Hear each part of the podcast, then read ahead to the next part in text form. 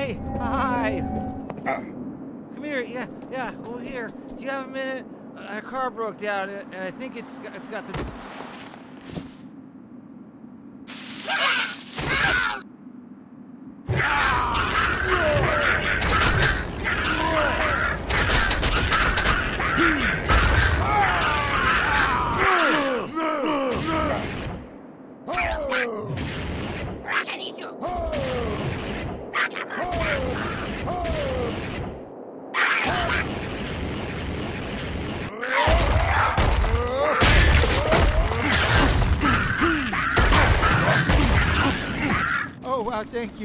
Almost lost everything. I don't know how we ever.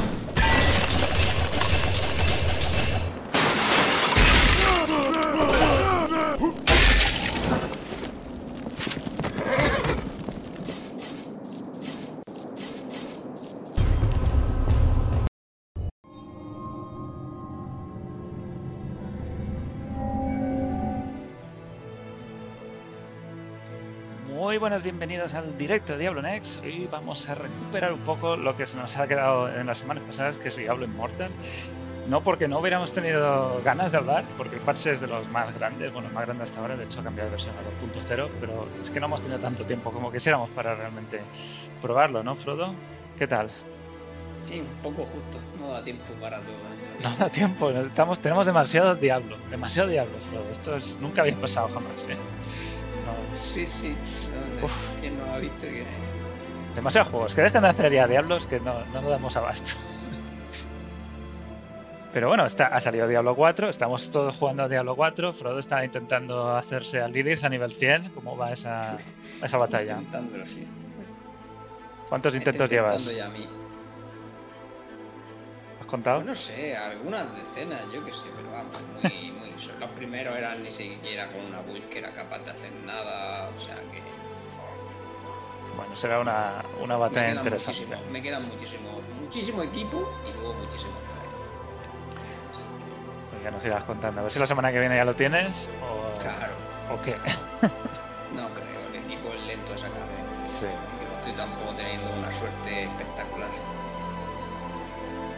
Bueno, vamos a hablar también de Diablo 4, no vayan muy lejos, pero empezaremos con Diablo Immortal, con ese parche más grande de- de- que ha tenido el juego hasta ahora. Y luego hablaremos de ese detalle de los seis objetos únicos más raros y más complicados de conseguir, pero todavía hay una, una luz de esperanza. Frodo dice una guía muy interesante de dónde quizá es el sitio más fácil, ¿no? Fácil también entre comillas, para conseguir esos objetos. Entre comillas, sí, siempre.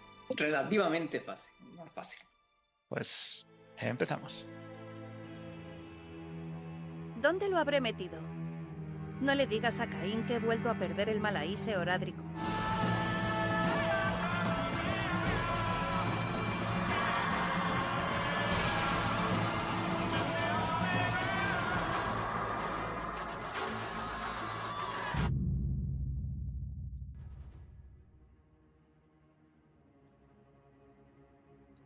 Pues empezamos hablando de Immortal y tampoco vamos a entrar en demasiado detalle del parche, más que nada porque ni yo he tenido tiempo de probarlo en profundidad, ni Frodo, que es el que siempre confío en que lo va a tener más tiempo para en profundidad, ha podido terminarlo o probarlo todo. Pero bueno, nos, muchas de las cosas que hemos visto en este parche, Frodo, las habíamos ya empezado a intuir en el data mining. Sí, muchas cosas ya se veían venir. Ya hemos tenido un poco una idea de, de por dónde iban los tiros. Nada de aquí creo que es demasiada sorpresa, ¿no? La trama, quizá, que no, la, la parte de la Sí, historia. aunque bueno, también se había spoileado parte de la trama y tal, pero. Sí. Pues este parche lleva a la versión 2.0 de Immortal, que es un cambio grande para el desarrollo de videojuegos, que básicamente es como una nueva versión, pero eh, como es un desarrollo continuo, no es que sea un, un Diablo Immortal 2, es un parche del que cambian muchísimas cosas y quizás no tantas como yo hubiera esperado para un 2.0. No sé si tú piensas lo mismo, Frodo, hay muchas cosas que se han quedado fuera. Muchas cosas cambian, pero muchas cosas se han quedado fuera también. El, el Sí, yo ciclo, que todo lo es- cambio de ciclo, Es parcial con lo que viene, bueno, eh, cuando termine, ¿no? La cuenta atrás, ¿no? Vamos a decirlo así. sí. O sea, yo creo que, que lo han como dividido, en dividido. dos partes. Mm. A menos que la siguiente, el parche ese de la clase que viene el siguiente sea solo de la clase y no hay nada más cambios ahí. Pero bueno. El parche, además, tiene unas notas de parche larguísimas, obviamente. Y han añadido servidores. Algo que a mí me sorprende. Un servidor inglés, uno alemán, uno polaco y uno chino. Bueno, chino quizá no controlamos cuánta gente hay, pero han añadido cuatro más. En vez de haber mezclado o, o cerrado, Sí, eso es que seguramente en esas regiones hay bastante necesitan gente. más. O sea, los ingleses, los alemanes, Claro, los polacos. Lo abren por algo, lógicamente. Nadie... Sí, sí. También curioso ver cómo se distribuye la población en estos nuevos servidores. Y, y lo bueno es que han aumentado el nivel de beneficio máximo a 1500%, que hasta ahora era 800 cuando estás por debajo del nivel de servidor. Y es otro empujón más, ¿no? A los que empiezan, a los que se han quedado muy por detrás. Aún así, un empujón parcial porque la experiencia no te lo da todo. Mm, Sigue sin poner, sin tener los materiales, los materiales normales. Sí, siguen habiendo cosas que cuesta pillar, pero bueno, Las gemas también no te han... las gemas sí, bueno, las gemas incluso con los Las dos cambios tipos. últimos, pues también casi va peor, pero bueno. Sí. Bueno, curioso. Y lo pone más adelante, pero los han subido todos a nivel 800. Ahí. De tirón. y eso yo creo que... No sé cómo te... has- Si tú estuvieras jugando, no sé cómo te sentaría. Que haber, haber estado tanto tiempo al nivel del servidor o por encima y de repente te suben 50 o, o 80 niveles más. Bueno, tampoco te tiene que preocupar, al final, pues nada, puedes hacer cosas de más nivel y ya está. O sea, te, te- básicamente te desbloquea el último contenido del, del Sí. juego, que si no, no podría entrar, o sea que a la gente no.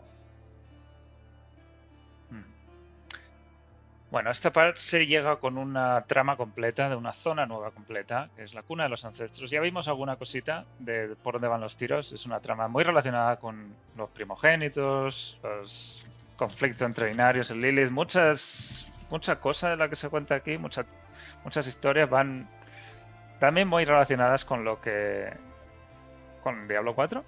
Así que no voy a contar más de la historia, pero está muy interesante. Es una de las que quizá a mí me, me resulta más con más conexión con otros juegos. Sobre todo con Diablo 4. Sí, no, ciertamente han intentado contar una historia que abra también a jugar a Diablo 4 y entender más las cosas, así que. Sí. Con su propia vuelta de tuerca, ¿no? Pero Sí, sí. La historia tampoco termina aquí, hay más por delante, así que es- sigue siendo también algo a lo que en el futuro pues tendremos que seguir jugando si queremos ver qué pasa. Han cambiado las dificultades otra vez, pero ahora no solo han añadido más, sino que las han cambiado de nombre por algún motivo. No sé si tú entiendes por qué las que antes eran infierno ahora son averno y las nuevas son infierno. ¿Tú entiendes eso?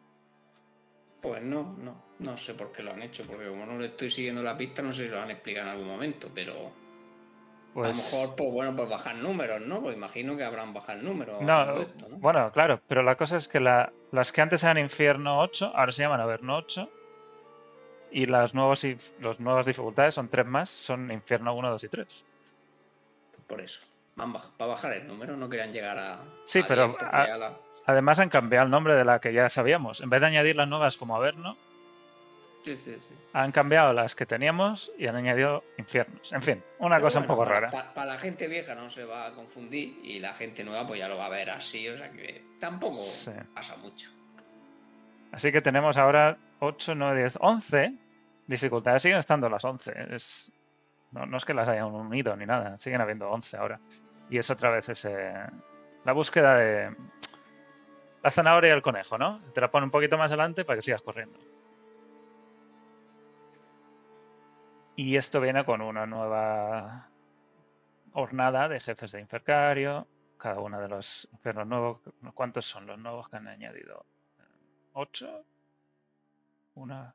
No sé cuántos son, pero han añadido una, una cantidad interesante. Uno, dos, tres, cuatro, cinco, seis. Seis, son seis. Seis que se van desbloqueando en cada uno de los. Bueno, cada, cada infierno nuevo creo que añade dos más o algo así. Sí, Sí. Como, como hacían siempre, ¿no? Los dos Sí. últimos son nuevos y luego se van, van rotando y van saliendo los antiguos. Sí, y esto ya está preparado hasta nivel mil y pico de, de servidor bueno, que han cambiado en general se lo curran bastante, por desgracia, por no sé, bueno, no sé si en esto ya han cambiado de idea y lo han hecho un poco más Pero una pena porque aunque tienen mecánicas interesantes en general, normalmente se pueden saltar, ¿no? A base de equipo siempre. Sí. Así que es un tipo de cosa que deberían modificar porque llevan un montón de trabajo para que luego la mayoría de cosas se puedan ignorar. Así que, pues realmente todos estos bosses llevan mucho trabajo. Sí, además todos diseños interesantes, como estáis viendo aquí. Este parece montado en una especie de rinoceronte, no sé. Son, son muy curiosos estos jefes. Y, y el reto que suponen tampoco lo es tanto más tarde, lo que dices tú, ¿no? Sí, sí, no lo están aprovechando muy bien, ¿no? Y es algo que también no todo el mundo llega a ver.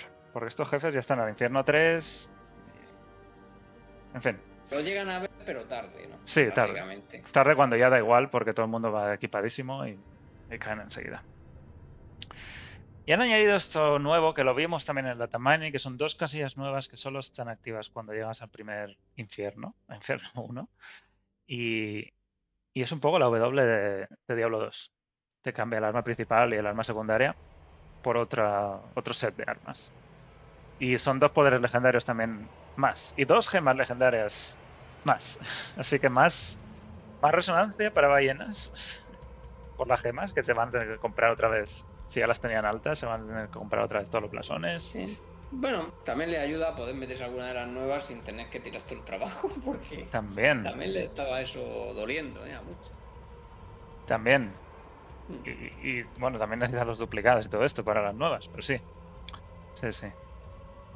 Y dice que te puedes cambiar cada 30 segundos, aunque no estoy seguro si el cambio de arma significa nada, más allá de que hay un, unos momentos durante el cambio de arma en el que se te activan ciertos poderes o ciertos beneficios.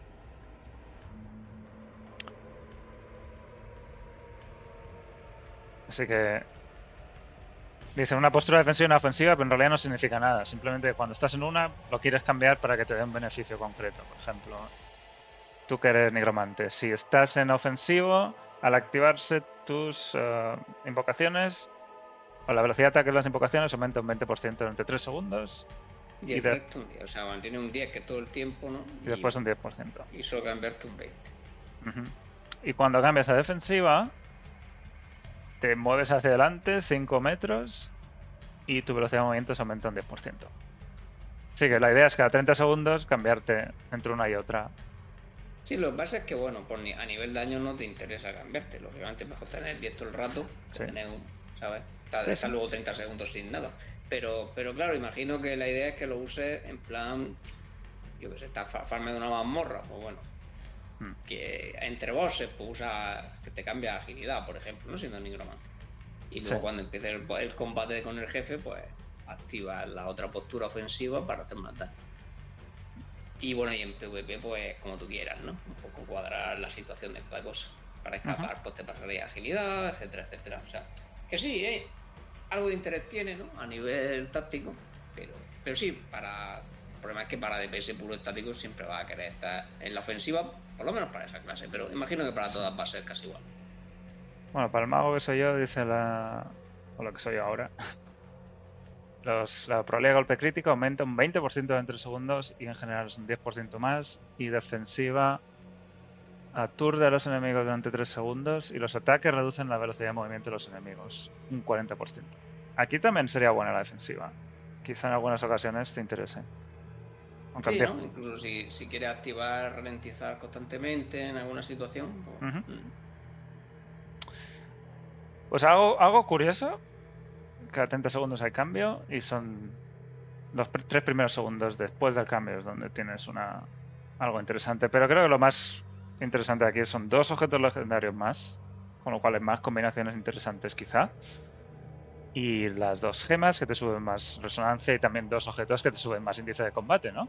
Es, es un poco Sí, más... sí, no, claro. Hay un más oportunidad. grande, Aunque imagino que lo han tenido en cuenta, ¿no? A la hora de diseñar los escalones, ¿no? Pero bueno, sí.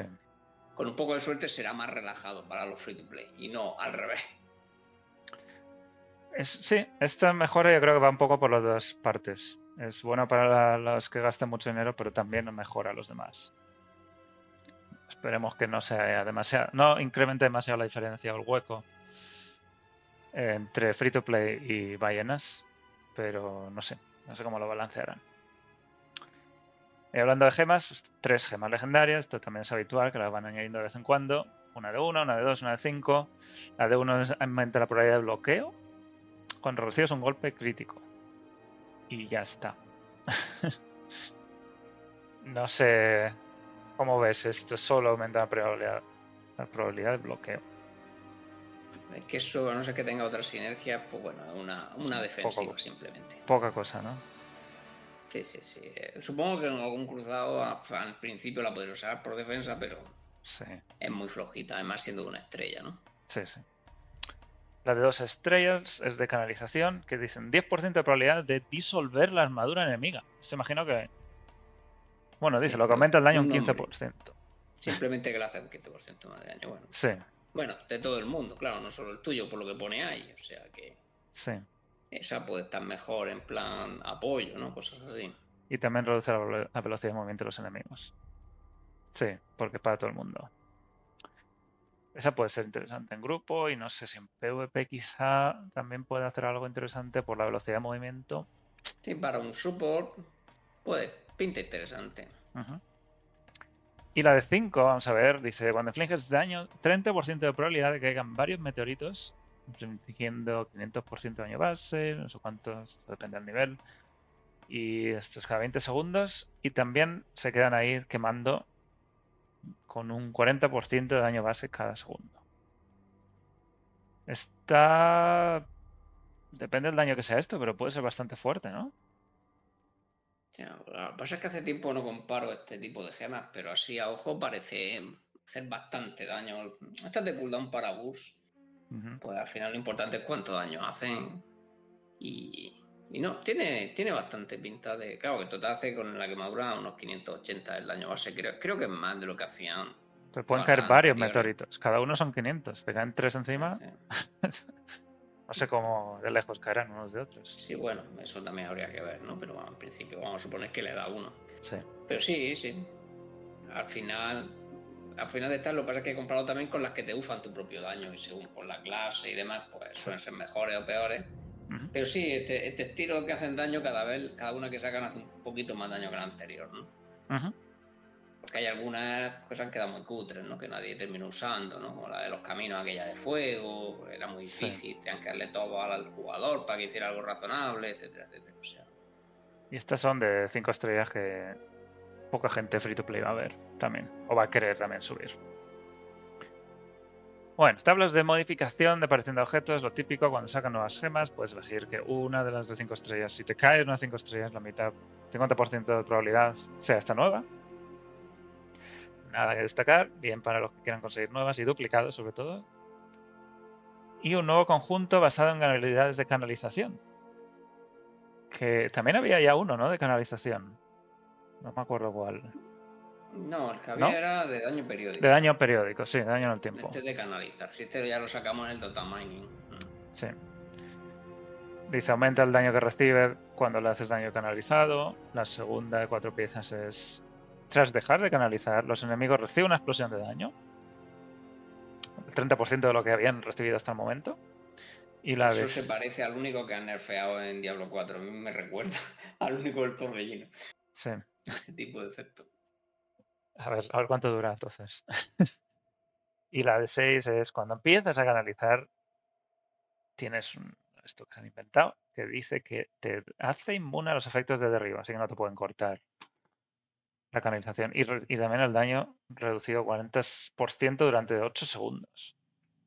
Pero con un cooldown bastante grande. Sí. Eso va a ser bastante duro en PvP. Quien lo sepa controlar bien. Muy- bueno, un conjunto interesante. Las habilidades de canalizar, como estás siempre quieto, son mucho más... Te ponen ahí de, de objetivo muy claro, ¿no? Muy fácil. Esto puede ayudar. Es que el bono de 2 pues tampoco dice cuánto Sí. tiempo tarda en alcanzar el máximo, ese 30%. El otro, bueno, el otro teóricamente te podría hacer hasta... Claro, es que el, el segundo tiene sinergia con el primero. Lógicamente, si el canalizado hace más daño, luego la explosión también hace más daño con respecto canalizado.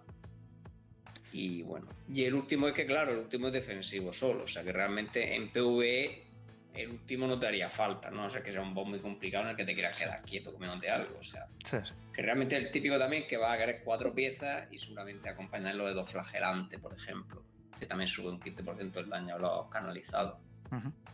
Y también tendría sinergia con el bono de 4 este. Y con la gema esta que hemos visto. De canalización. Bueno. Set nuevo. Y luego hay aquí un par de ventas que nos meten en el medio, no sé por qué. Tenemos el favor de Justinian. Que son de completar tareas. Y te dan blusons legendarios, raros, gemas legendarias. De una estrella. Este evento del conquistador, este es el más curioso. Yo no lo he probado, pero tengo mucha gana, la verdad.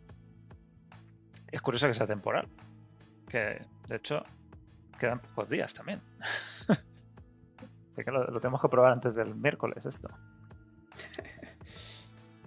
Dice, es una es un PvP, pero está está totalmente balanceado. Balanceado no. Se quita todo lo que tengas, básicamente.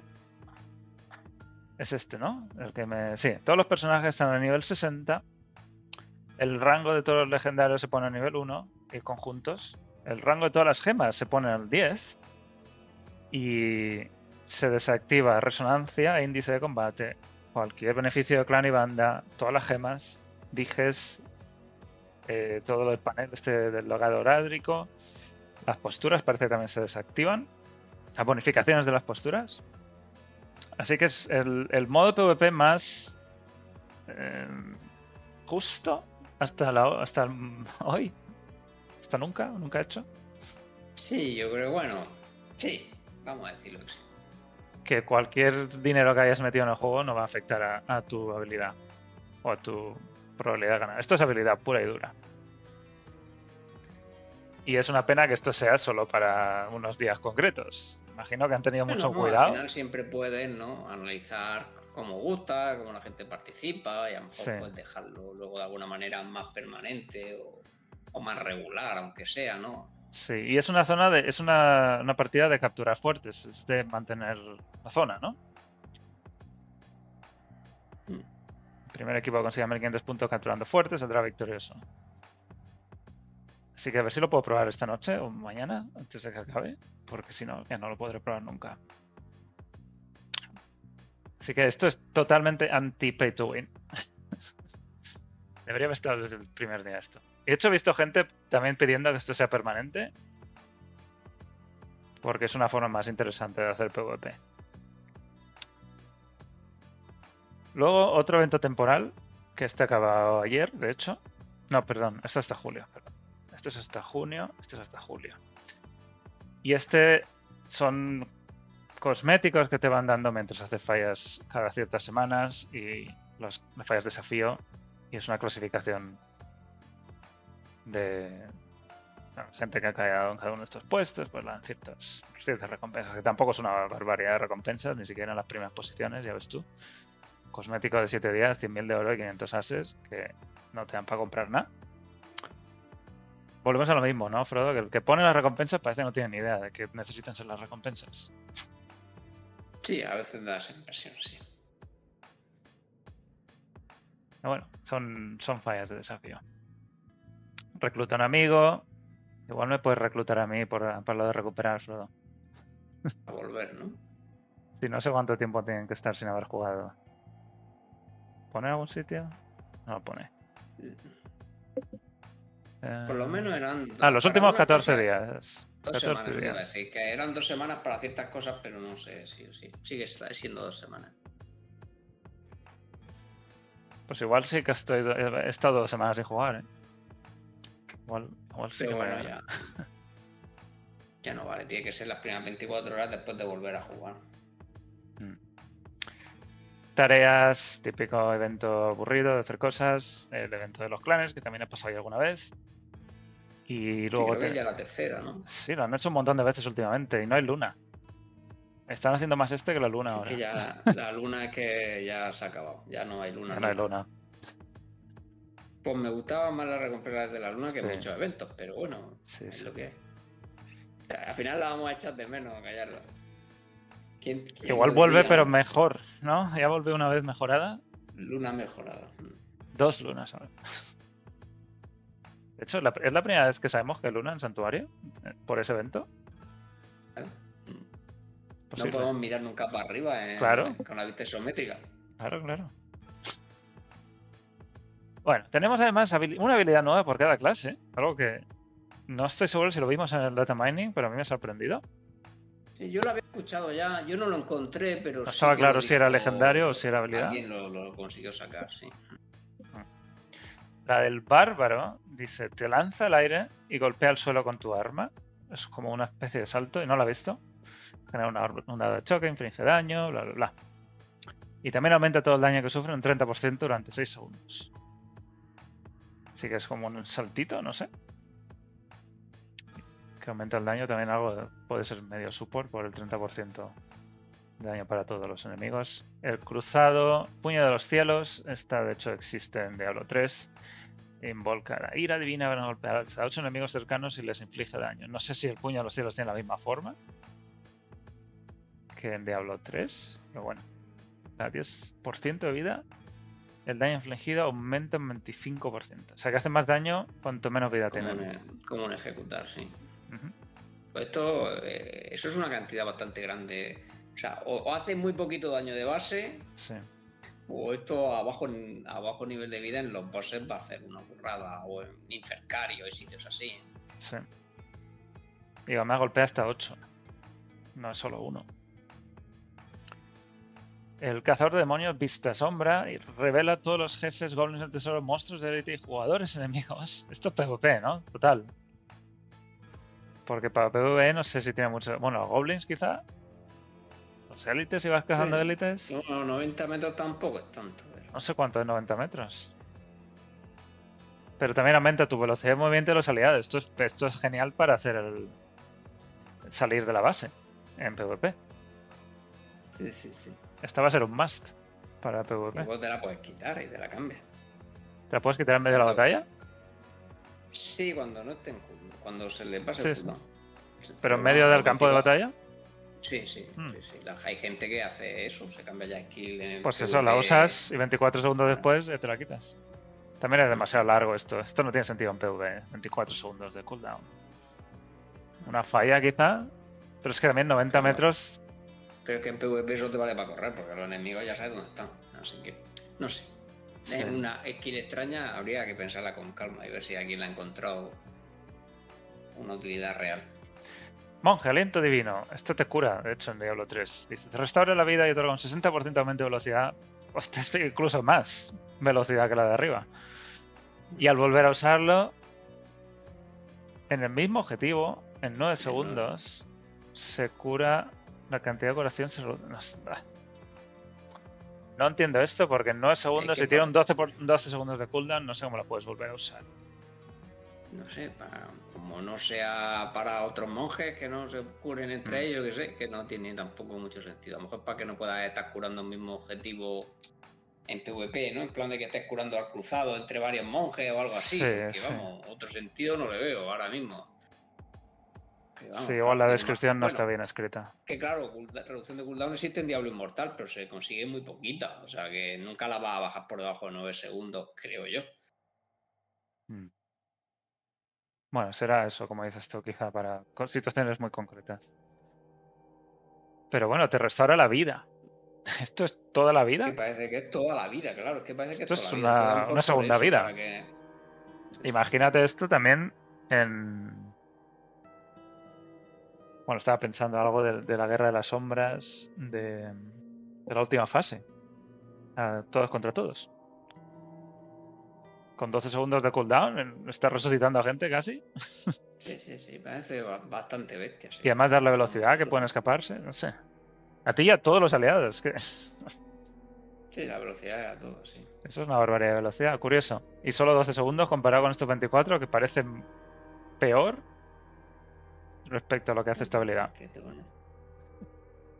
Y el negromante, que también he visto esto sería, es una bestialidad en PvP, dice, concede un aliado de ti mismo tiempo prestado. Que dice que si te matan, te restaura, te resucita con toda la vida, pero con una maldición, que te drena un 5% de la vida máxima durante 16 segundos. Así que te da tiempo a escapar.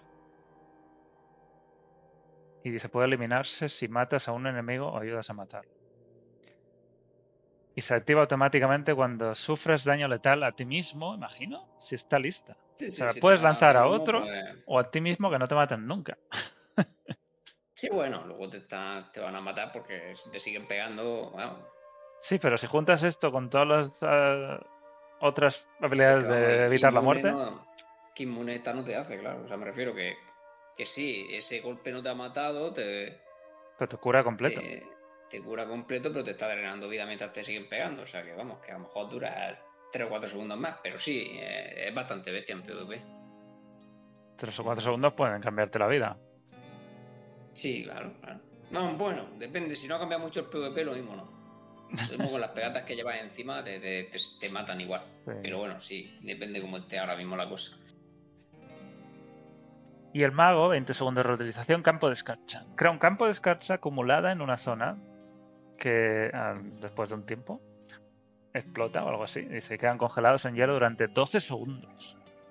Los jugadores son solo 4, que 4 también es una cantidad importante. Cualquier enemigo que sufra daño después de estar congelado durante al menos 6 segundos, o sea que no cuenta los, los, los jugadores, se descongelará. Los jugadores se Ahora se congelan descongelarán a los dos segundos. a los 2 segundos, vale. Esta como, como la ves, también de mucho CC, ¿no? Más CC todavía. Si no hubiera suficiente. sí. Sí, o sea, también para hacer fallas también, pero bueno, al final va a ser PvP, ¿no? El uso principal de esto. Sí. Con 20 segundos de reutilización es demasiado para que PV sea algo demasiado interesante. Que va más, Bueno, más- hacer contenido difícil, que no podría hacer normalmente. Jefes. Una falla muy alta, Sí. como yo que sé, el- la senda de sangre, si está muy por debajo de IC, a lo mejor te puede ayudar a pasártela perfectamente, etcétera, etcétera. Pero sí, cosas muy, muy concretas. Sí. Y luego otras rondas legendarias también. 6 para cada una de las clases. Que además solo están en los infiernos más altos ahora. Y no sé si tú has tenido tiempo de mirar alguna. Pero Esto, estas no las he mirado, o sea, las que podemos pasar. Como mucho me sonarían las de Nigromante, pero vamos. Muro de huesos, inflige daño continuo y genera cadáveres. Maldición oscura lanza una runa que explota, inflige daño y elimina el efecto beneficioso de ellos. PvP, esto ¿También? No sí, sé. es más bien PvP.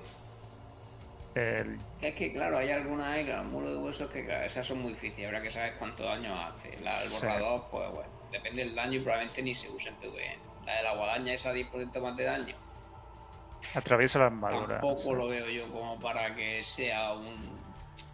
para potenciar la guadaña suficiente. La armadura de hueso subiendo la, la velocidad de ataque primario, bueno, algo mejor.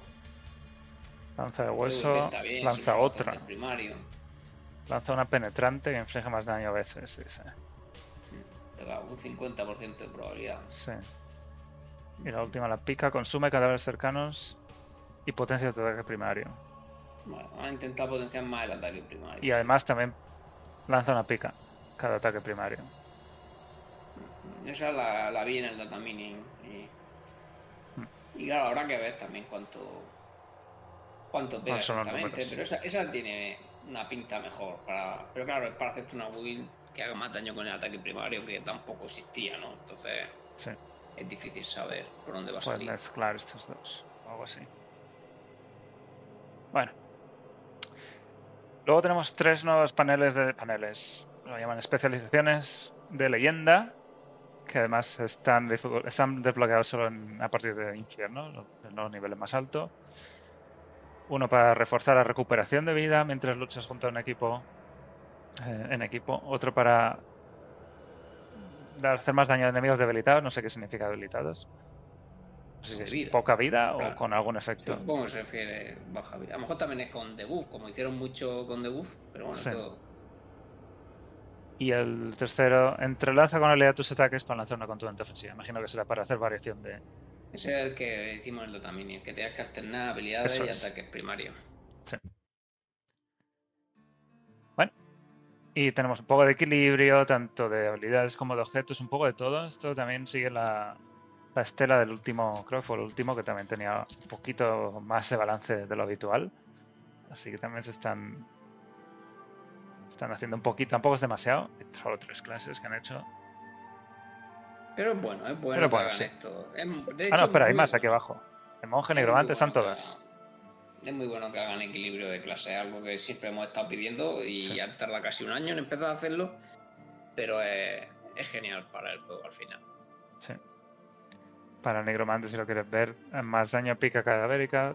Tampoco. No sé si es 9% de lo anterior o más de lo que existe. No sé cuál es. Sí, supongo que será más de lo que sí, de lo que era. Eh, luego, brasas por ojos, tiempo de reutilización de dirigido esqueleto reducido de 1 a 0,3 segundos. Y la velocidad más Eso, 100%. es para explo- eso es lo que lo explotaba. Que lo intentaron ya bufar. La segunda pica cadavérica de seis 6 a segundos. 2. Eso está bastante bien. Bueno, básicamente intentar potenciar todavía la pica y, Sí, más y luego pica. de explotar esqueletos. Sí. Habilidades menos usadas. ¿no? Pero bueno, vamos a ver. Sí, sí, eran habilidades que no se usaban nunca. ¿no? En, esa, en esa forma al menos. Bueno, y tenemos aquí ajustes bastante interesantes. El primero es que han, han separado el índice de combate del atributo principal. Y ahora te muestra directamente cuál es el índice de combate concreto de cada uno de los objetos, sin tener que hacer tú la suma entre los atributos principales. Y es más fácil comparar. Y además tiene una mayor diversidad de atributos principales y más probabilidad de tener un índice de combate más alto. Así que será más fácil también, dice aquí, que es alcanzar los infiernos más altos eh, en cuanto a los objetos que te vayan cayendo. Esto no sé si tendrá efecto en el cambio de clase también. Bueno, no, no lo sé. Pero eh, es una buena idea. Si la han aplicado tal y como pone ahí. Luego cambios en el calendario de cómo están haciendo estos campos de batalla que hasta ahora estaban ligados a las al cambio de ciclo. Dice que algunas veces eran solo tres semanas. Y ahora lo van a hacer en 10 semanas, ciclos de 10 semanas independientes del ciclo del conflicto. 10 semanas es muchísimo más de lo que estamos acostumbrados para, para las clasificaciones y todo esto. Pero también dice que las recompensas se actualizan en consecuencia. Eh, dice final de temporada, piedras de reforja, gemas normales, pero no sé, no sé qué niveles dan cada una cosa, cada cosa. Imagina que lo pone dentro del juego. Y también han eliminado la participación para las insignias de honor. No sé cuál era la parte de honor que contaba para haciendo campos de batalla.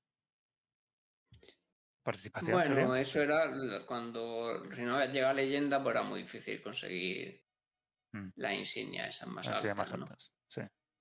Pero vamos, no sé si lo habrán dejado mejor o peor, porque esto era una cosa que más bien era para que se lo hubieran casi cargado, porque estaba dando muchos problemas. No sé si habrán solucionado del todo los problemas, ¿no? Que había Mm. gente incluso tenía su clan solo simplemente para para tener la máxima insignia, etcétera, etcétera. O sea Sí. que- Y las de desafío también cambian, las recompensas ya no son de la misma manera. Han quitado todas las de grupo, las recompensas de grupo, y estas se, se dan al final de temporada. Imagino que estamos hablando de estas temporadas de...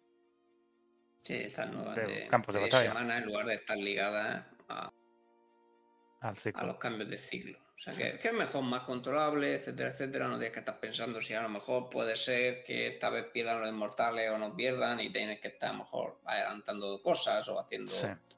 Así ya es previsible y sabes cuándo tienes que hacer ciertas cosas y el tiempo que tienes. Que yo creo que es un buen cambio. Recompensas de la guarida oculta, que ahora dice que dan hasta 21 gemas... eh, no.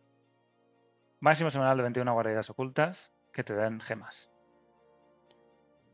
42 pisos Además, porque son dobles. Garantizado en lugar de ser probabilidad, pero la han limitado a 21 guaridas a la semana, es decir, 3 por día. Esto también es un buen cambio, porque antes la gente tenía que hacer, yo qué sé, 10 guaridas al día, a lo mejor para, para conseguir todas las gemas y ni siquiera era seguro conseguirlas todas. Así que imagino que esto es bueno, eh, aunque bueno, al final es más trabajo, pero bueno, un trabajo para algo seguro, que además, bueno, partes se pueden vender, pues sacar platino, o sea, Ujú. y también parece un buen cambio. Mejorar sobre el anterior que hicieron ya. Sí. Las torres malditas han añadido 50 más, dice para que los clanes pequeños también puedan tener algo interesante. Han añadido una región más, imagino que están las 50 nuevas ahí. Y se desbloquearán dos regiones durante la primera semana. Antes era solo una, ¿no? Sí. Pues más posibilidad de torres para clanes no tan competitivos. De hecho, el nuestro ya no lo es, así que ha muerto. Cambios en el retablo ancestral, si es que alguien todavía está usando esto, que es la parte de las bandas de guerra. Todo el mundo. Todo el que esté jugando lo está usando, o sea, no puedes jugar sin esto. Te falta índice de combate por Sí. pero sí. Y cuenta que cuatro cosas de cómo han cambiado las cosas. Yo la verdad es que no lo he jugado nunca en profundidad. Y hay muchas cosas de qué pasa con jugador 1, jugador 2, los valores máximos han Parece que han hecho un poco más fácil que, que tener el IC máximo que puedas conseguir con la Sí. arma. Pero bueno, es la, es la explicación un poco compleja y tampoco me voy a poner a descifrarla, pero, Fuera. pero básicamente es simplificar y que permitir a la gente conseguir más índice de combate. Sí. Y que parecen las más ancestrales más comunes. más- Sí, bueno, eso estaba fácil. horrible. De hecho, la gente estaba haciendo cosas absurdas como guardarse los cofres de recompensa y abrirlos dentro de Cirangar porque te salían armas ancestrales. O sea, que tú imagínate cómo estaba la cosa. Las actas de valor. Dice que. eh, dice la, el- la- el- la insignia de líder. Requiere ser Claro, líder durante de los mismo. 10 primeros clanes, los 10 mejores clanes. Claro, y no para que nadie se haga un clan solo. antes, para que nadie se haga el clan solo, sí, lo han quitado. Vale, Sí. eso.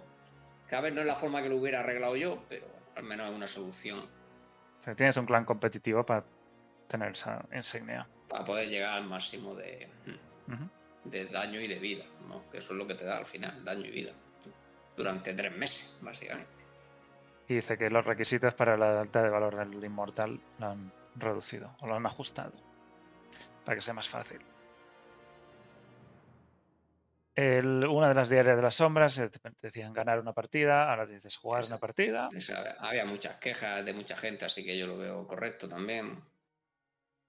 La bonificación de la corona eterna han empezado ahora en 16%. Vale, por fin, por fin no nos van a destrozar la primera semana. Bueno, que lo El que máximo pasaba, pues, sigue, el máximo sigue en 32. Claro que cuando entrabas la primera semana a las cámaras, tú tenías 0%, porque no Mm. podías conseguir ni siquiera más hasta creo que era el segundo o el tercer día de reinado, y ellos iban ya con, no sé si a 18, 20 o yo que sé, absurdo. O sea, Sí. ahora supongo que lo que han hecho es que empiezas con 16 y solo te da uno cada nivel en lugar de dos. Y ya está, que lo veo correcto por lo menos, porque es que era horrendo empezar como inmortal. Y además que te afectaba en PvP también. Los de media campos de batalla Sí. también te destrozaban en las primeras semanas de inmortal. Especializaciones de leyenda en el campo de batalla y no se pueden cambiar. Tienes que estar la que entres, es la que te quedas. Pero los objetos no han dicho nada. Las habilidades, perdón. Eso también se usaba ocasionalmente, sí. Para quitarte, sobre todo, te voy a quitar el gladiator cuando te habías saltado. y Si te acordabas, te lo volvías a activar cuando iba a tener cooldown para la segunda vida y hacían cosas así. Mm. Pues eso, gente que está intentando buscar los trucos. Nuevos objetivos del códice, esto lo, lo añaden de vez en cuando. Cuando hay nuevas dificultades de infierno, típico, consigue un objeto 800, mata al infercario de no sé qué nivel. El senda de prodigio, no, no. Han, han cambiado por lo del nivel de las de los nuevos niveles de leyenda una nueva entre al nivel 700. Esto está bien. Lo que pasa es que dicen que la 1 va a desaparecer. Cuando lo dice. Aquí. Cuando desbloquees la 4, la 1 fuera. Si no la has reclamado, sabes que hay gente que seguía, se- seguirá guardándose esas recompensas. Y aunque, bueno, te salen del nivel que era. O sea, que, que da igual, ¿no? Pero sí, a lo mejor habrá alguien que las tiene todavía que nunca las cogió. Sí. O gente que sube muy rápido, ni siquiera se da cuenta. Los primeros 300 niveles.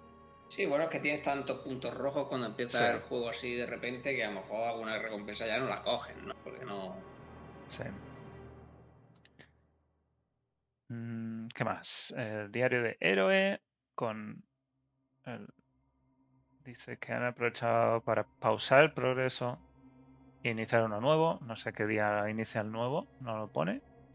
Pero lo típico, el primero solo en cuatro capítulos, luego van añadiendo más. Cada seis meses hacen esto. O sea que esta es la tercera vez que lo reinician, ¿no? La, la segunda sería. No, la tercera. Sí, perdón. ¿Es la Una- tercera? Ahora mismo. Pues no lo sé, igual es la segunda. Si es la senda de prodigio 4, pues la habrán iniciado tres veces. A lo mejor lo han hecho cada cuatro meses.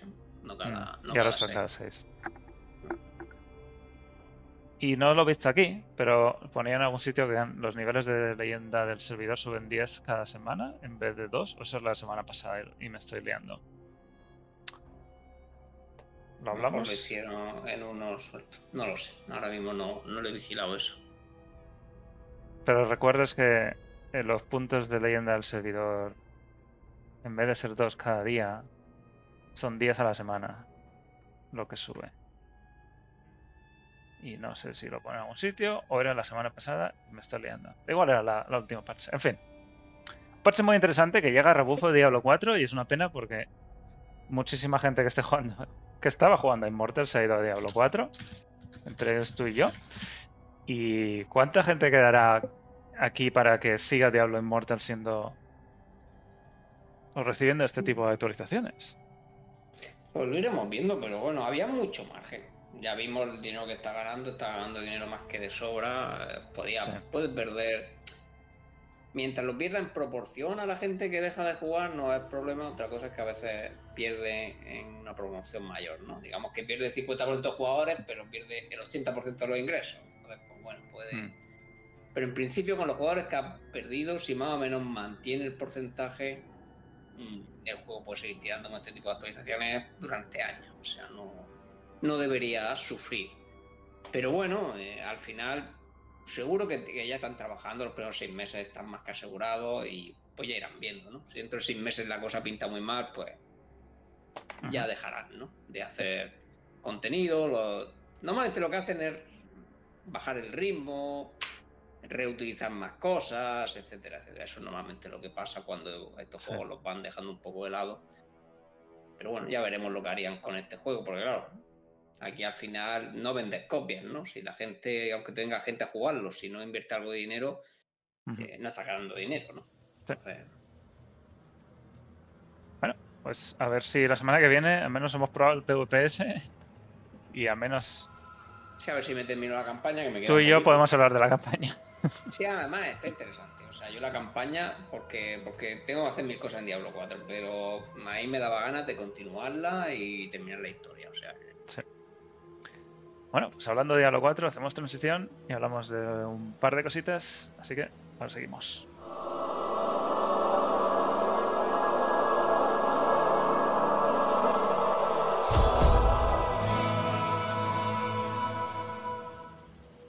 Bueno, hemos tenido poco de Diablo 4 esta semana, pero menos mal, ¿no, Frodo? Menos mal.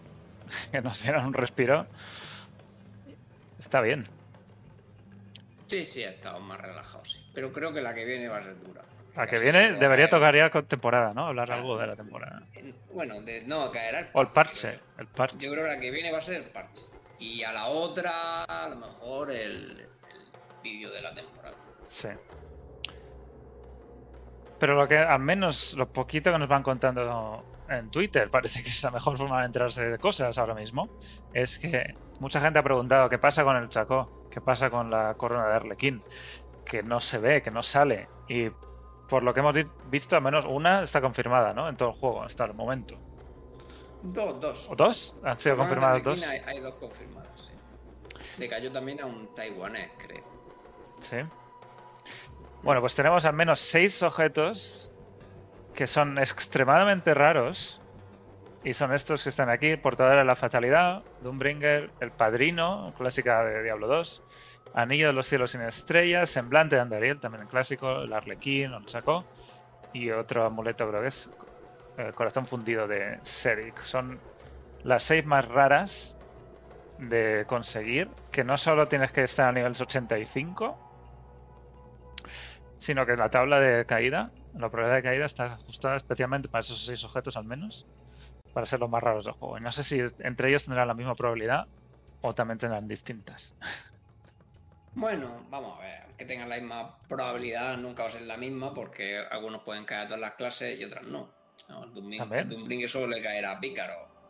Por ejemplo, Grandfather, pues solo a, Bárbaro. a Bárbaro. Mientras que el saco le cae a todo el mundo, por ejemplo, y el Andariel también. Entonces, Y los anillos. y, y los anillos imagino que también. Y el amuleto también. O sea, realmente los más raros realmente serán las dos armas, el padrino y el. La portadora. ¿Y crees que estos se merecen ser tan raros respecto a lo que. a las propiedades Bueno, que dan? tampoco es que se merezca o no se merezca. En Diablo 2 había objetos raros que no merecían la pena ser raros, como el tirael, ¿no? Así que. El primero- Si tú tienes que ser 85, no. Los enemigos Los tienen enemigos. que ser 85, no tú. Aunque ponga que requiere 65, son mentiras. Solo por lo que dicen, Sí. estos necesitan Bueno. 85. Podría, teóricamente te puede caer con ese requisito de nivel. Si has conseguido matar a un enemigo 85, te puede caer con ese requisito de nivel. As- Tiene que ser tu 65, claro. O sea Sí. que se puede, se puede. O sea, teóricamente, incluso a lo mejor a nivel 60. Que es el mínimo en el que te puede caer una ancestral. Igual empiezas a jugar, entras en Kibasa y te cae. Te, ¿No? te rusea, no, te tiene que rusear a alguien. Pues si te rusea a alguien haciendo contenido con bichos nivel 85 Sí, te y puede caer. tú eres ya tal, pues te puede caer. Imagínate, ¿eh? Me- te, te, te 60, rusea ahí nivel uno, 60. te rusea uno, te cae aquí una de estas. Madre mía, tío, te mata. No te rusea en te la vida más. Claro es que ojalá supiéramos cuántos han caído, porque yo no he visto ninguno más que los, los dos sacos que han confirmado por ahí, pero claro, es que a lo mejor alguno de los otros la gente ni sabe que son tan raros y no ha dicho nada. O, o eh, bueno, mucha gente confunde el anillo con el anillo de la madre, que he visto así de gente diciendo, no, si el anillo me ha caído a mí, y luego el anillo de la madre, que te lo dan haciendo la campaña. O sea, Sí. ¿sabes? Que yo no he visto ninguno, ni he visto caer en ninguno a la gente con la que yo juego. Así que. Bueno, vamos a, a repasar un poquito para ver si se merecen ser tan raros. El- La portadora de la fatalidad dice añade un 20% de probabilidad de hacer daño sombra, un número concreto, a los enemigos alrededor y reduce su da- el daño que te hacen, daño que hacen en general, durante 20, un 20% durante 5 segundos. Este 5800, tam- no sé, es ¿Qué un número muy concreto.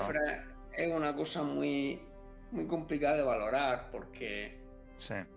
Es, bueno, te lo voy a decir así una teoría que tengo, ¿vale? No está confirmada, pero creo que es así. Todo lo que va con un número que no depende de tu equipo, creo que escala Con el poder. con el ¿no? nivel de los enemigos. Ah. O sea, ese número Mm. es para un, alguien del nivel que lo está viendo, ¿no? O sea, imagínate que lo está viendo un 65, pues es lo que haría un enemigo nivel 65. Pero si estuviera enfrentándote a un nivel 154, lo mismo pega 3, 4, 5, 6 o 10 veces más, ¿sabes? O sea, como el el escala que han hecho interno. Sí. Y eso yo lo he notado en algunas skills, por ejemplo, en el druida tiene el baluarte de tierra, ¿no? Que, que- que explota, ¿no? Cuando te lo quitan, con una de las mejoras. Y eso también es un número pequeñito, ¿no? Pero claro, cuando te metes en una. que los bichos son 130, 140, De le hecho, quita un 80% de vida a los élites. esto es lo que se llama que- internamente se llama se llama así. Mm. Es esperado repete eso, level para el poder del item level, item power. Eso, por lo menos algunas de las cosas escalan con el nivel de los enemigos. No sé si todas, pero claro, Sí. tendrá un poco de lógica, porque si no, claro, siempre se van a quedar atrás. Que es algo que nunca escala con tu personaje, por decirlo así, con respecto a los otros legendarios. O bueno, en este caso un único. Pero bueno, que eso. Por eso te digo que esa parte es muy difícil de valorar, sin saber si funciona así o no. Pero bueno, reducir el daño que te hacen un 20% está bastante bien. No nos vamos a engañar. Y además te cura. Pero- 5% de curar. Sí, bueno, ya los afijos es muy defensiva, de hecho. Los, los afijos realmente son malos, por desgracia, porque mm, en un arma lo que quieren no es este daño golpe crítico, daño vulnerable. Sí. eh, no quieren ni ataques ni principales ni daño a esos niveles. Pero bueno, eh, todo va a depender de cuánto daño de sombrado. Y luego tenemos el padrino, clásica arma de Diablo 2, Bueno. que No, ¿Algo diciendo que bárbaro no lo veo, es que no está pensado para bárbaro. Un bárbaro no puede aprovechar el daño de sombra. Aunque bueno, si te cae, por- si lo quieres usar por la reducción de daño, pero.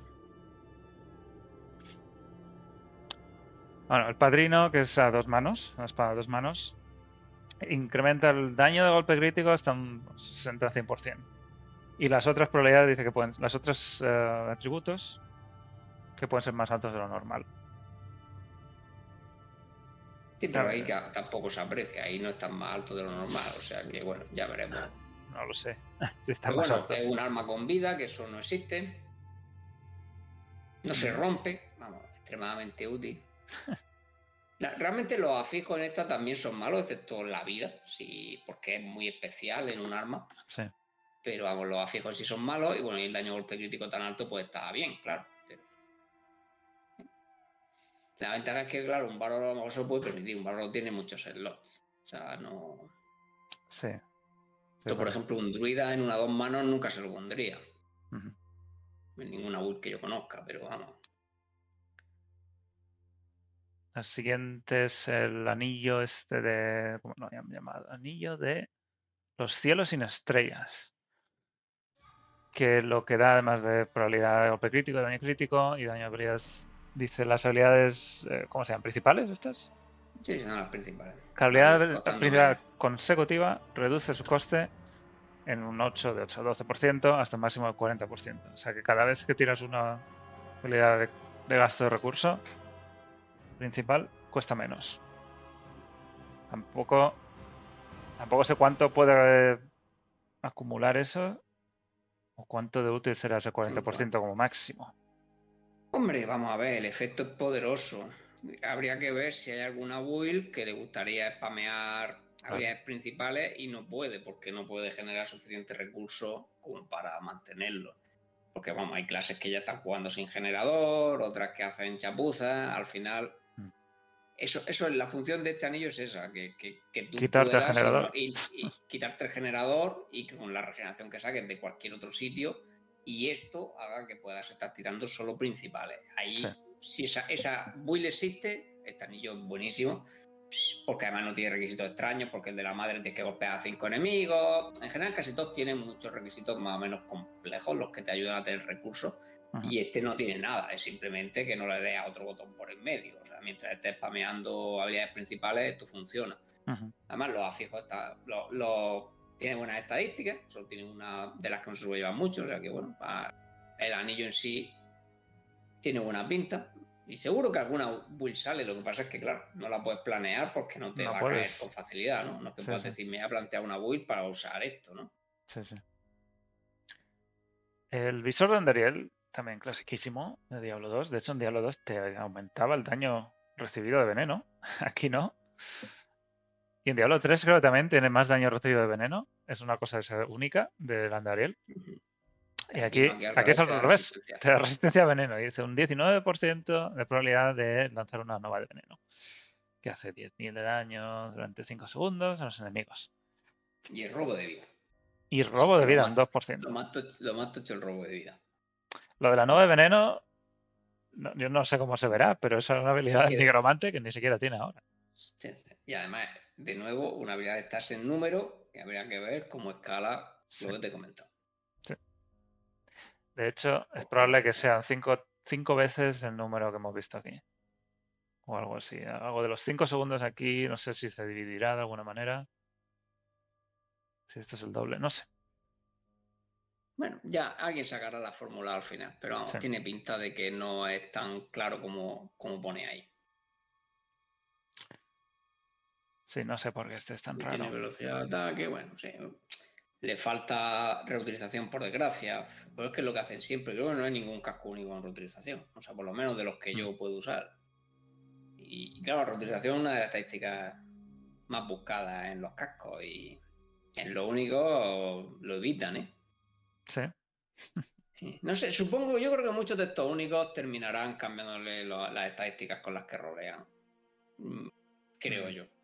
Porque en parte los empeora. No te digo que, que no te vaya a poner un andariel por eso, ¿no? Pero algunos de otros, no estos tan raros, los otros, los más normales, muchos con mejores estadísticas se usarían más.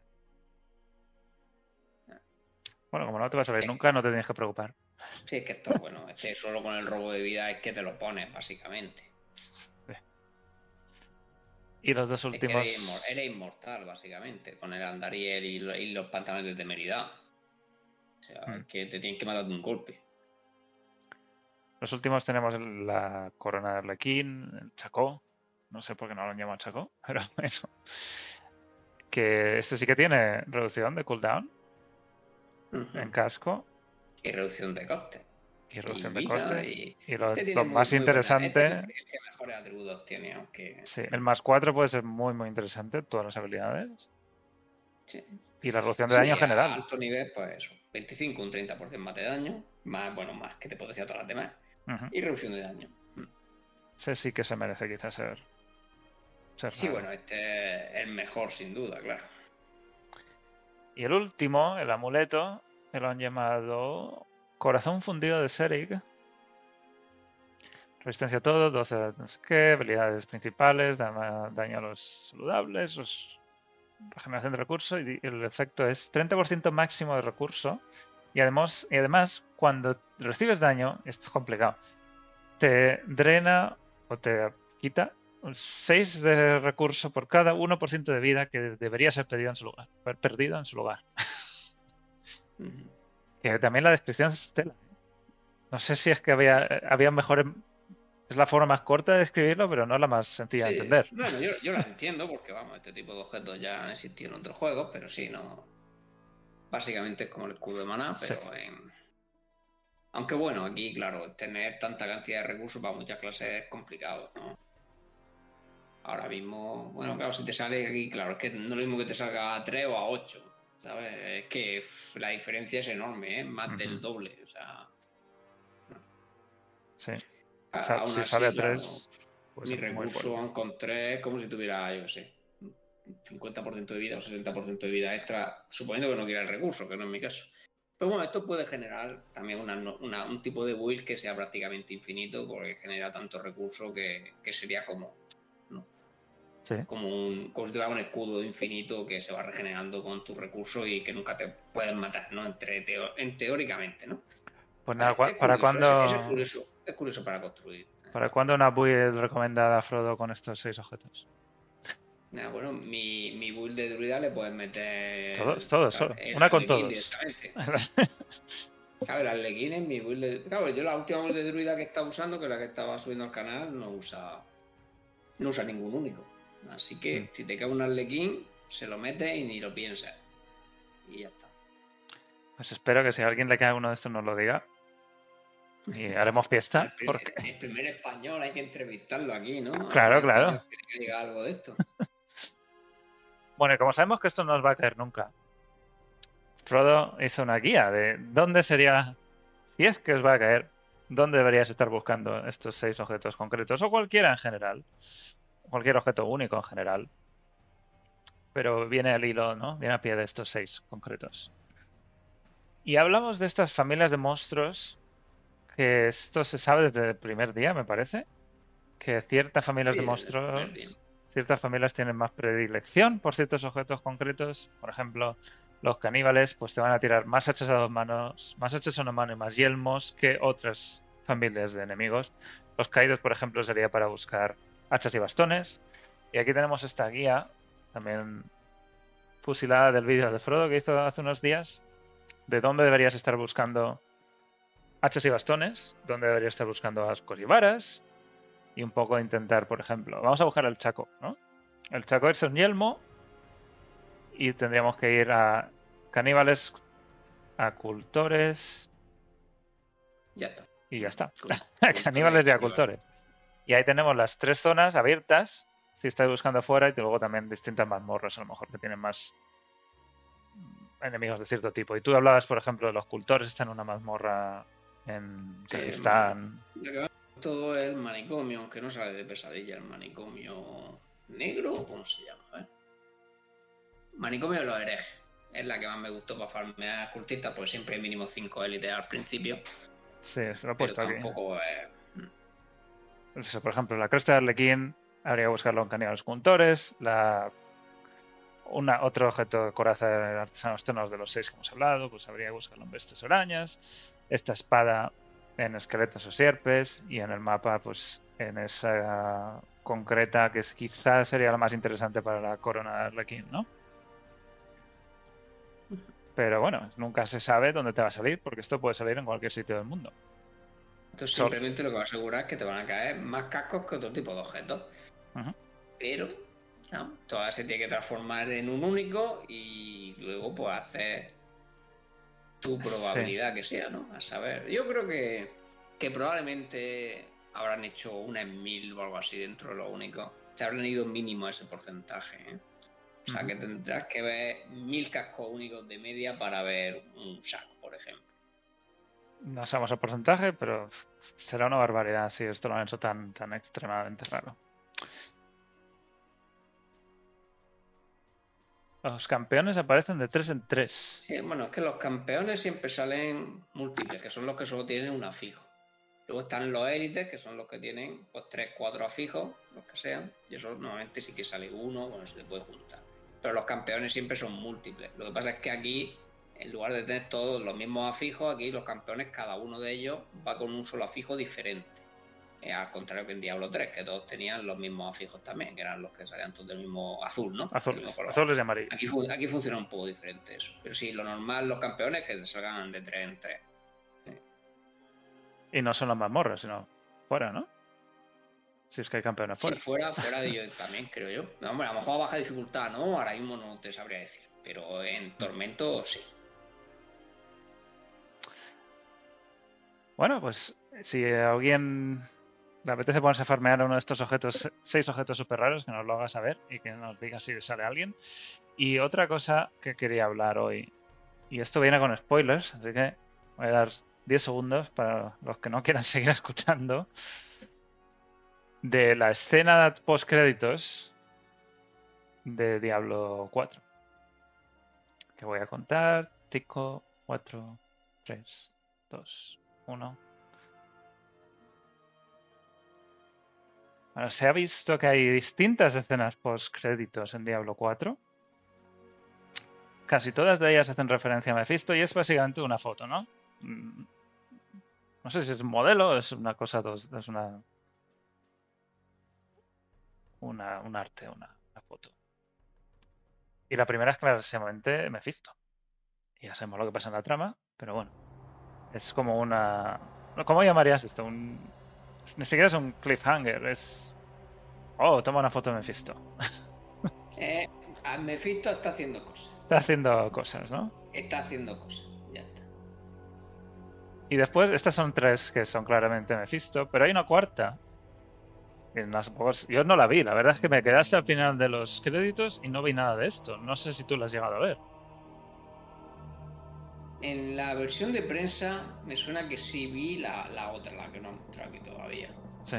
Pero claro, no la podía identificar bien, porque claro, es muy rápida, yo no estaba preparado ni para hacer una screenshot ni para nada, y, Mm.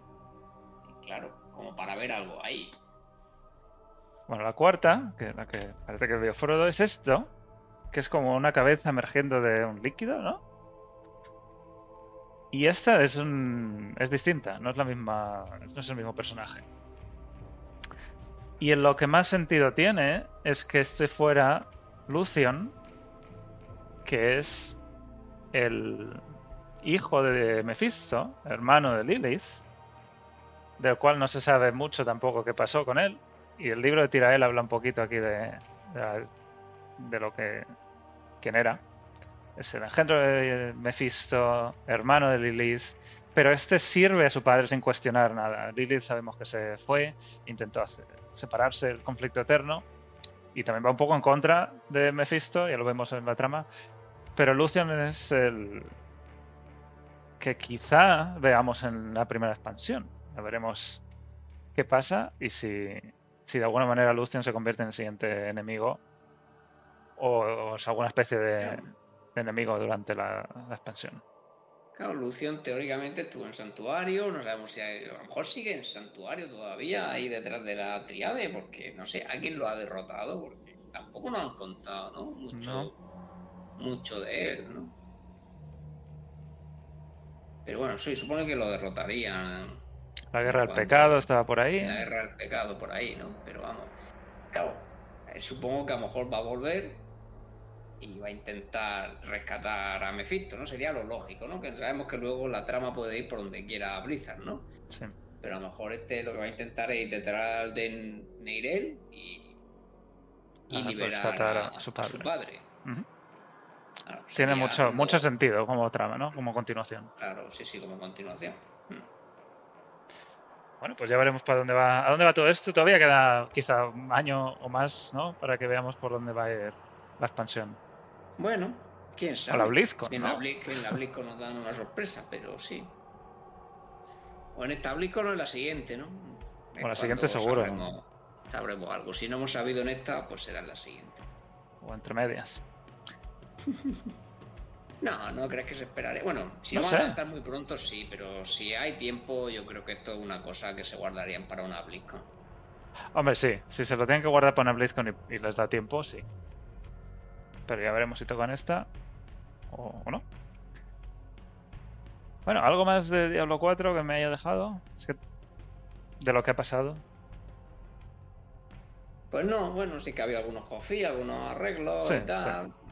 Lo típico, me llevan. En, en teoría el parche está 12 ya o por ahí, 13 ya. ¿no? Están comentando, escucha gente decir que ya está el, el parche, ¿no? Ya está Sí, subido, ahora- el, que, no- el que nos viene. De hecho, lo puedo Pero- mirar aquí. Si ha salido en el vendor ya. Sí, creo que sale el 1.1. Pero ya hace tiempo eh, que está el 1.1. También hay gente que dice que ha podido dataminearlo, aunque no sé cómo es posible hacer eso, porque yo tampoco lo estoy siguiendo mucho, Hostia. pero Este es el 1.1. Está en Fenris Vendor. Pero esto no se debería poder haber dataminado. Esto han salido ya varios. Están ahí jugándolo. Y probando cosas. Pero Bueno. bueno, yo te digo que hay gente que dice eso. Pero no sé cómo lo han podido hacer ni nada, pero a ver, a ver qué nos trae, porque claro, en el parche este de tercera página, que vamos a necesitar un stream solo de, de, de tres horas para comentarlo a este paso, pero... Sí. Muy bien, pues lo dejamos aquí y vamos a la despedida.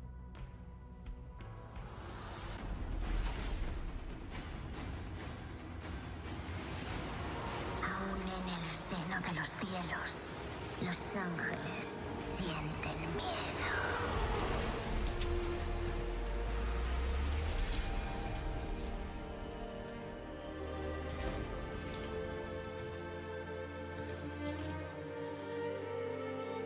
nos queda hablar de qué tenemos por delante y, en fin, de Immortal lo que tenemos por delante es la clase del Caballero de Sangre en un par de semanas, ¿no? Está toda la cuenta atrás así, a mitad de julio era. Sí, era más o menos mitad de julio, sí.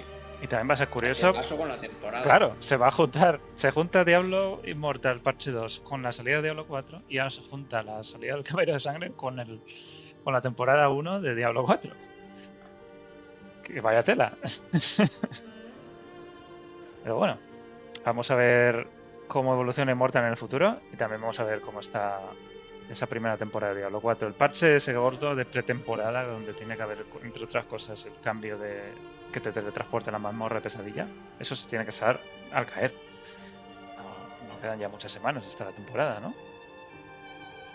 Hay que darle un tiempo de respiro. Sí, ¿no? Lo normal es que quedara poco tiempo, porque sería que, claro, yo creo que son tres semanas, sería lo más probable, vamos a decir así.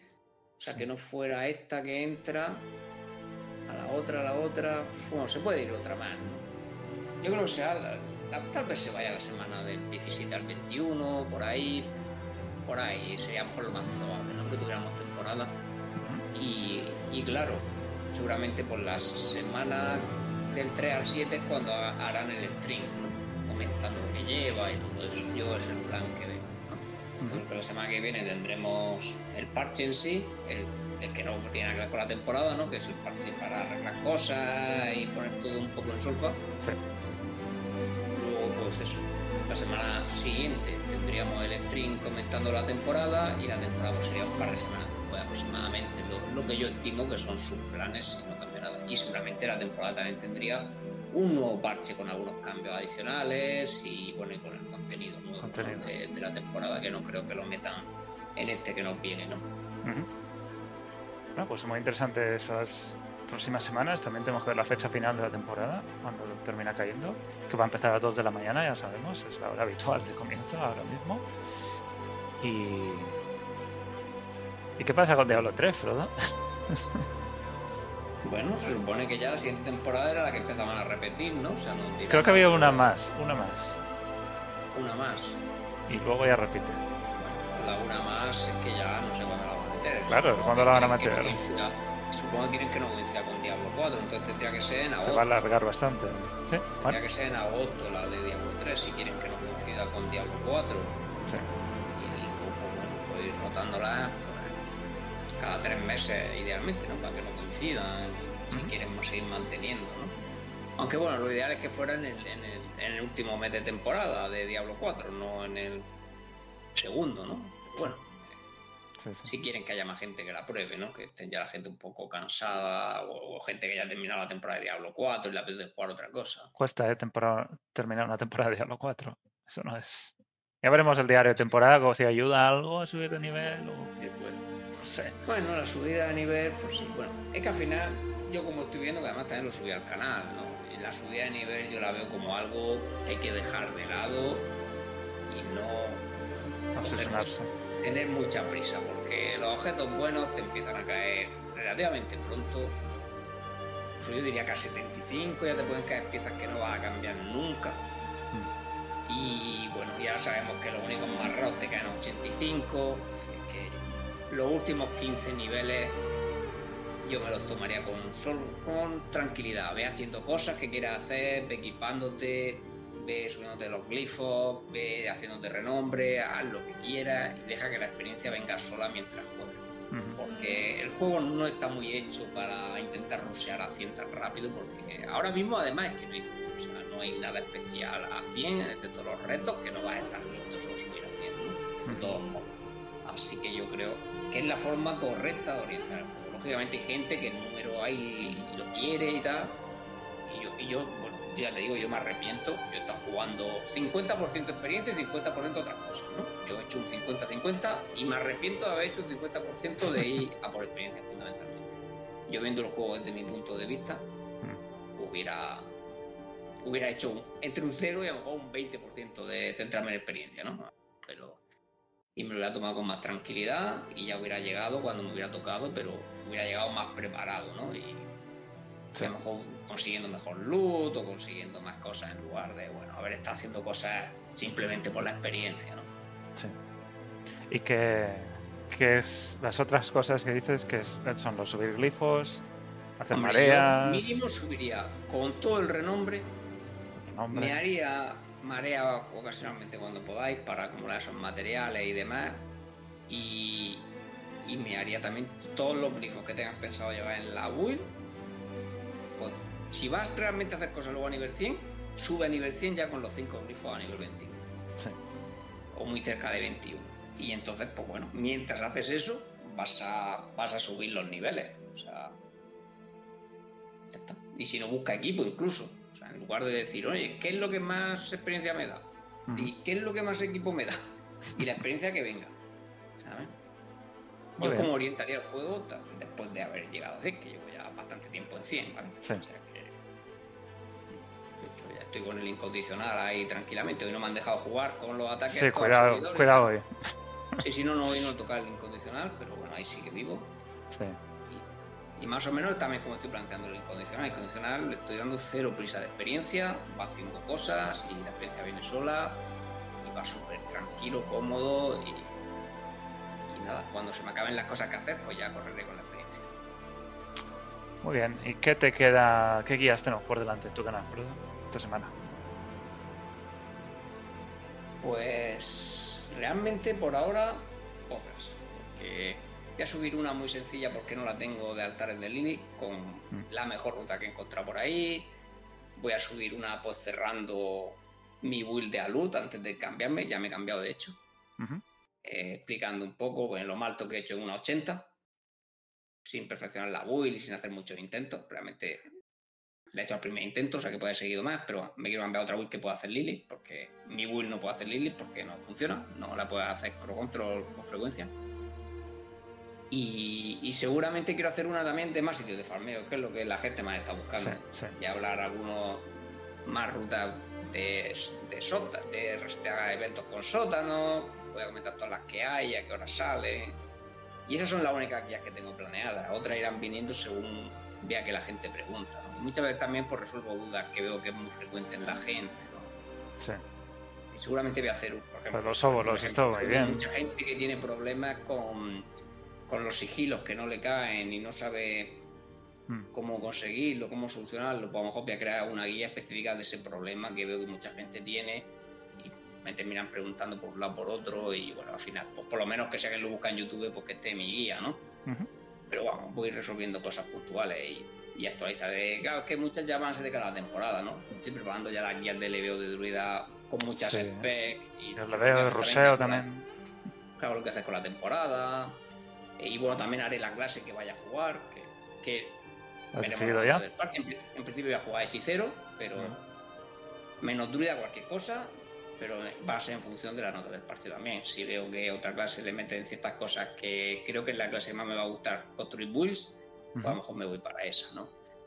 Así que bueno, un poco, un poco de todo, un poco de, de calma y, y bueno, y subiré también guías de la nueva build de, de Druida que estoy usando, que bueno, que es la más utilizada, ¿no? Es la más potente y la que más daño a un objetivo tiene para poder matar a Lilith, ¿no? Aunque, bueno, te, te- te faltan formas las manos, ¿no? Primero consigue el equipo y luego consigue las manos, que Lilith es un boss extremadamente complicado. eh. Yo creo que jamás ha tenido un, Diablo y un, juego, un boss tan complicado como Lilith, ni de lejos. ¿Ni los Ubers de Diablo 2? No, ni, ni, ni los Uber. ¿No? Los, los Uber no requieren demasiada habilidad, principalmente equipo. Lilith, quitando alguna build muy concreta, concreta que pueda hacer trampas, requiere una habilidad infernal. O sea, y el que quiera, bueno, que vaya que la intente, ¿no? Si, si aguantar hasta ver las fases difíciles no cuesta tanto, ¿vale? No. O sea, que podéis entrar Bueno, pues al sí. eco de Lilith y echarle un Sí, eso es verdad. Cualquiera puede entrar. Pero vamos, que creo que todavía sigue habiendo una decena, una, un, par de decenas de kills o, o algo así. O 30, o- vamos, yo creo que más de 30 kills de Uber Lily no hay ahora mismo. En solitario, claro, en grupo hay más trucos, más. Sí. Y en hardcore hay uno, ¿eh? Que valor, valor. hay una persona que ha matado a Uber Lily en hardcore. Muy bien. Que- Pues hablaremos la semana que viene a ver si hay algo del parche. Y, Esperemos. y aquí estaremos, Frodo. Un placer. Nos vemos también en tu canal, que estás haciendo la serie de, de Druida Hardcore ahora. Y de tus Sí. intentos de Lilith, ¿no? Sí, bueno, ahí voy haciendo a ratos, ¿no? Por ir practicando, pero no, me falta más equipo todavía para ponerme en serio con ella. Muy bien. Pues nosotros volveremos la semana que viene, el domingo por la noche, y mientras tanto seguimos en diablonext.com, en Twitter, arroba diablonext, en Discord, que tenemos el bot que anuncia mareas, con los cofres que salen en cada marea, y también los jefes, también están ahí anunciados en Discord, os podéis poner un aviso. Así que lo dejamos aquí, gracias por seguirnos, nos vemos la semana que viene.